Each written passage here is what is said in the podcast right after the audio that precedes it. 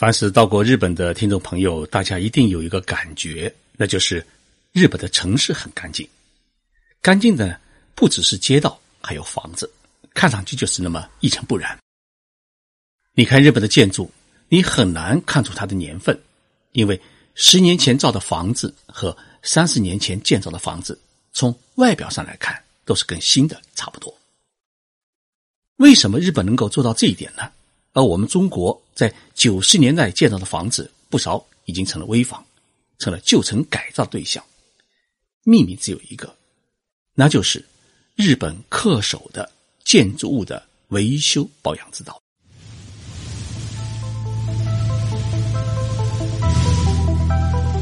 任你波涛汹涌，我自静静到来。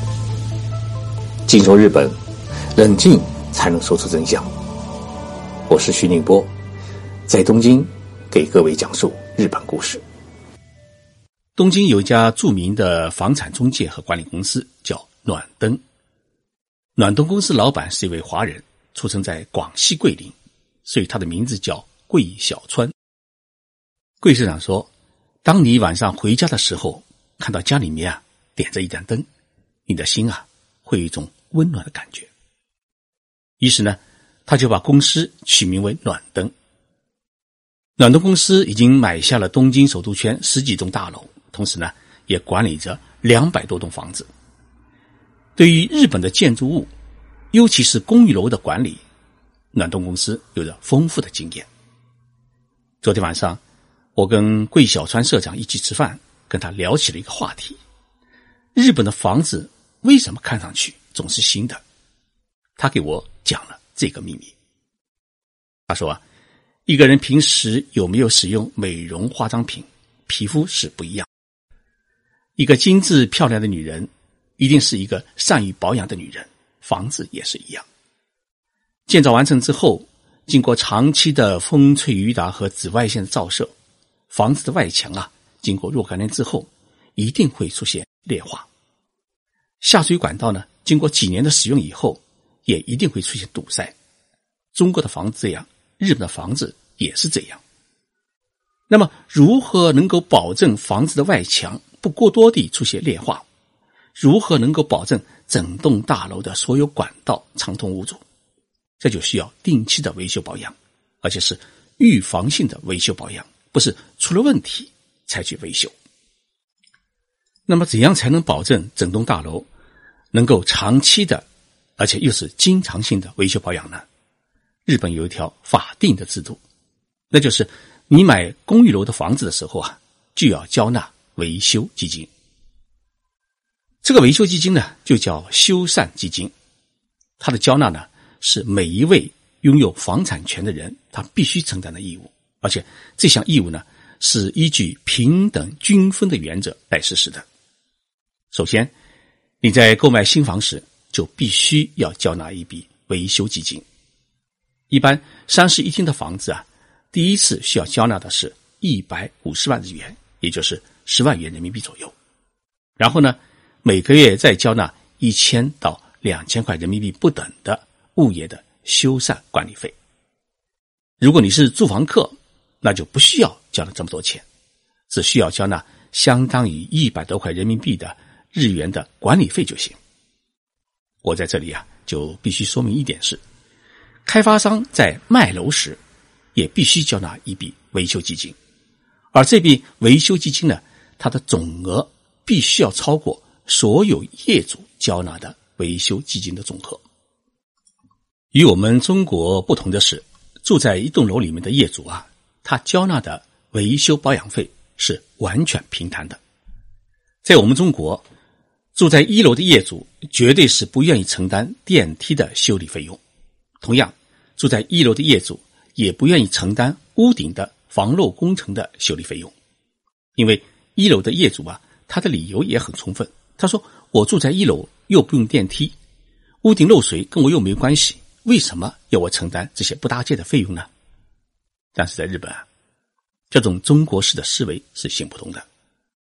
日本人认为，住在一个楼里面的所有的业主，大家就是一个大家庭，整栋楼不是某一个人的。而是大家共有的，大楼的生命就是每一户人家的生命，因此呢，所有的维修费用必须大家平均分摊，不能你多我少，制造矛盾。正因为日本人的这种集体主义或者从众思维的影响，使得日本楼盘管理过程当中很少会产生业主与业主之间的矛盾。那么，业主交纳的这一笔维修保养基金是由谁来管理呢？它是由业主委员会和物业管理公司共同管理。那钱放在哪里呢？钱不是放在政府的口袋里，而是放在银行。需要使用时。由物业管理公司提出预算，业主委员会审核批准。东京虽然是一座有着两千多万人口的国际大都市，但是呢，物业管理公司却只有四五家，当然都是半个世纪以上物业管理业绩与信誉的大企业。从一栋公寓楼建成之后，这些物业管理委员会就会和业主委员会共同研究商定出一个长达五十年之久的。公寓楼的维修保养计划表，什么时候修理屋顶的防漏系统？什么时候修理外墙？什么时候疏通下水道？什么时候检查供水系统？什么时候检修电梯和更换电梯？都清清楚楚、明明白白写明了具体的施工年份和施工时间，由物业管理公司到时呢提前通知业主委员会开会审核批准预算。桂小长安市长说啊，日本物业管理有一条不成文的规矩，不管下水道有没有堵，一年必须使用高压清洗装置呢，全部疏通一次。屋顶的防漏系统呢，一般是五年补修一次，十年是大修一次。外墙呢，一般是十年全部翻新一次，而电梯是三个月检查一次，十五年更换一次。而房间里面的消防探测系统呢，是一年检修一次。也就是说，日本的物业管理不是管道堵了、设备坏了才去修理，而是完全的按照预先制定的修理计划进行预防性修理，以保证大楼和住户呢不会遇到生活上的麻烦。在设备没有坏的情况之下，就把自己的一笔钱交给业主委员会和物业公司去管理使用。会不会被挪用和乱用？这是许多人可能会担心的问题，也是许多人不愿意交钱的原因。但是呢，日本是一个讲究信用的社会，业主们呢根本不用担心自己交的钱呢会被挪用或乱用。正因为如此，业主与物业管理公司建立起了深厚的一种信赖关系，很少会埋怨物业管理公司或者更换物业管理公司。而物业管理公司也是根据自己长期以来管理楼盘的经验，预先就制定出详细而完整的大楼修缮保养计划，并告知每一位业主，按部就班的进行几十年的大楼的管理。在这里，我想跟我们中国的听众朋友说明一点：日本的物业管理公司的主要工作，并不是负责大楼的安保或小区的安全管理。而是注重于大楼自身的质量和品质的管理。原因在于呢，日本的社会治安普遍较好，很少发生入室盗窃的事件。而且，日本的小区本来就是一个开放式的、没有围墙的小区，所以呢，只有大楼的大门是有管理员或者门锁安保系统。因此呢，物业管理公司它几乎不需要雇佣安保人员，而把主要的财力和精力。投入到大楼的日常管理，比如说像清洗楼道啊，哎，管理垃圾、擦洗门窗和楼梯的扶手。一般呢，一栋十层楼的公寓楼就一个管理人员，而且大多数是使用的退休之后重新参加工作的老年人或者是家庭主妇。那么物业管理公司呢，他平时只是做一般性的巡查，只有等到定期维修保养时候呢，物业管理公司。他才会有专门人员上门来联系服务。如果是高档小区的话，那么物业管理公司才会设置一个专门的办公室，派出几名工作人员呢进行管理，负责大楼内外的每天清扫工作，处理业主的一些咨询业务，监管进出大楼的人员。日本真正有钱的人呢是不住高楼的，都住在低层的高级公寓楼或者自己建的房子里面。在东京的白金台、涩谷和麻布、六本木等高级住宅区，有许多呢四层楼、五层楼高的公寓楼，掩映于绿树丛中。这些楼呢，看上去很普通，但是价钱却很高，住的都是有钱人。其他不说，单就修理保养基金和管理费用，一个月呢就要交纳一万多块人民币。因为一栋楼才十几户、二十几户人家，费用平摊下来以后啊。数额就很大，所以没有钱的人是住不起这样低层的高级公寓的。相反的，住在高层公寓楼里面的人呢，因为一栋楼的住户很多，有的是几百户人家，所以呢，修理保养费用平摊下来就很少。这也是日本住高楼的一个好处。所以啊，日本无论是公寓楼还是办公楼，建造了许多年，为什么没有给人一种破旧的感觉？原因就是因为它有一套很好的维修保养管理的制度，而这种制度的建立呢，首先要有开发商、业主和物业管理公司三者之间的一种信赖和相互依存协作的基础。其次呢，要有物业管理公司一种对业主和大楼高度负责的态度。日本政府已经提出了一个建筑物百年计划要求。目前，日本的大楼设计使用寿命呢，都是在五十年到七十年之间。但是，日本政府认为这个寿命太短，必须能够保证使用一百年。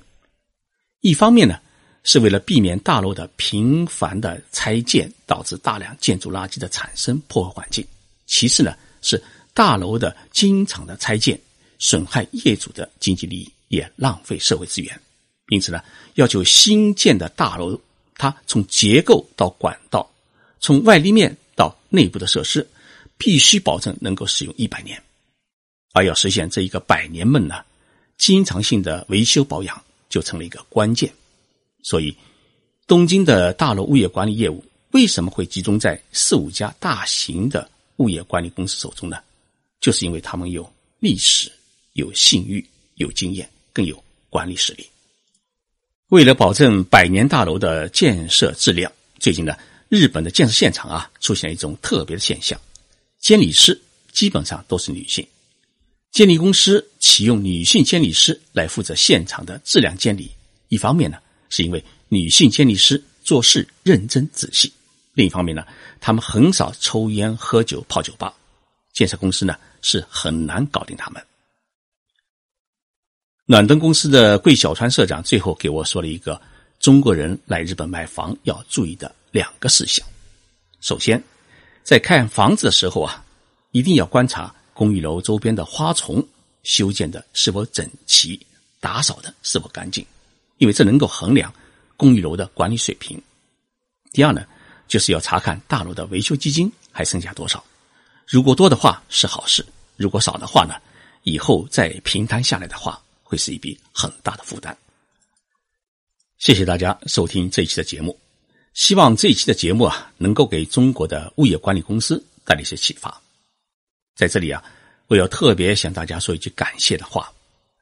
静说日本节目从二零一六年十二月底开播以来，到现在两年四个月的时间，总共播出了两百二十期节目，收听人次呢，在四月二十五号突破了一个亿。这一亿人次当中，就有默默支持我的各位。静说日本是一个公益性的免费节目，希望能够把日本好的一面啊介绍给大家。如果能够为中国社会的发展带来那么一点点小小的启发，那将是我无上的荣幸。说实在，每周播出两期，每一期节目呢都是我自己构思、调查数据、写成文稿。做一档节目呢，一般需要半天的时间。牵涉的经验，哎，实在是不小。但是呢，我始终有个信念，只要大家喜欢听，我就会自始至终的做下去。期待大家的鼓励和支持。我们周六再见。